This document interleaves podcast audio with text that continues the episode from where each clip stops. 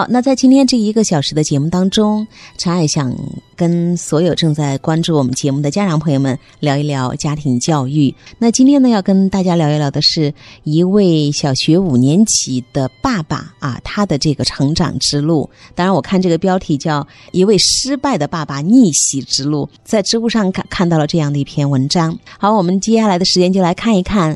啊，一位失败的爸爸的逆袭之路。他说，在两年以前，孩子的成绩垫底，性格呢也是封闭的，然后我的工作也不顺，疲于奔命。深入反省之后，我用爱和耐心。实现了自己跟儿子的惊天逆袭，爸爸和儿子两个都逆袭了。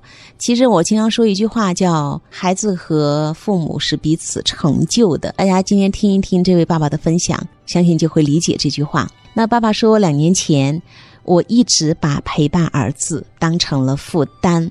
我现在最想说的一句话是感谢我儿子，他是我的好老师跟好朋友。这两年，如果说我教育的好。不如说是孩子拯救了我。我的改变呢，源于三件事。第一件事呢，是我跟一个相识多年的好朋友吃饭，他大儿子刚刚读初中，女儿在读小学二年级。那这个朋友呢，告诉我，现在孩子放学就把门关上，人家根本就不搭理我。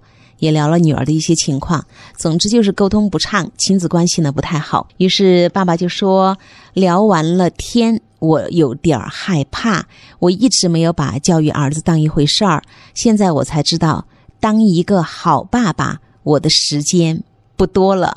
那第二件事情呢，是一次去机场，无意当中看到机场书店的电视里有一个专家正在讲课，说如果父亲不是孩子的偶像，孩子长大后啊会出现特别多的问题，首当其冲的就是自律性会比较差，做任何事情都需要别人督促，然后就是成瘾型的人格，就是爱打游戏啊，停不下来等等等等。那专家说，六到十三岁这段时间，父亲应该是充分的成为孩子的偶像。那专家的。这样一段话听完之后，爸爸说：“我流汗了。登机之后的两个小时的航班，我一点儿都没有想工作。我在想的是，我是孩子的偶像吗？答案不是。”我是一个隐形的爸爸啊，就是在家庭里几乎是没有存在感的啊。那么第三件事情，爸爸说让他改变，是因为儿子的校外英文培训班开了一个互动会。以前呢都是孩子妈妈去，那天妈妈有急事情，我就去参加。里面呢就正好有一个小互动，这个互动呢就是嗯有些比较难的英语的句子，小朋友读不好的话，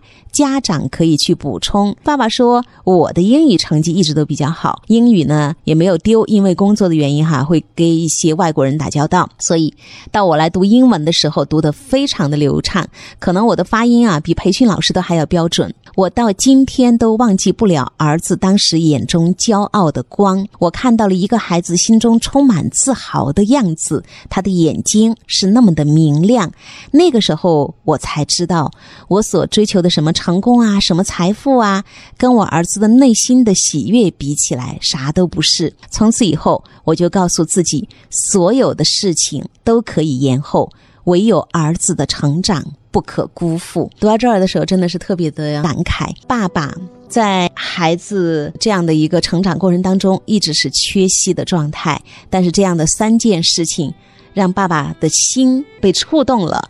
所有的事情都可以延后，但是孩子的成长，我不能再辜负了。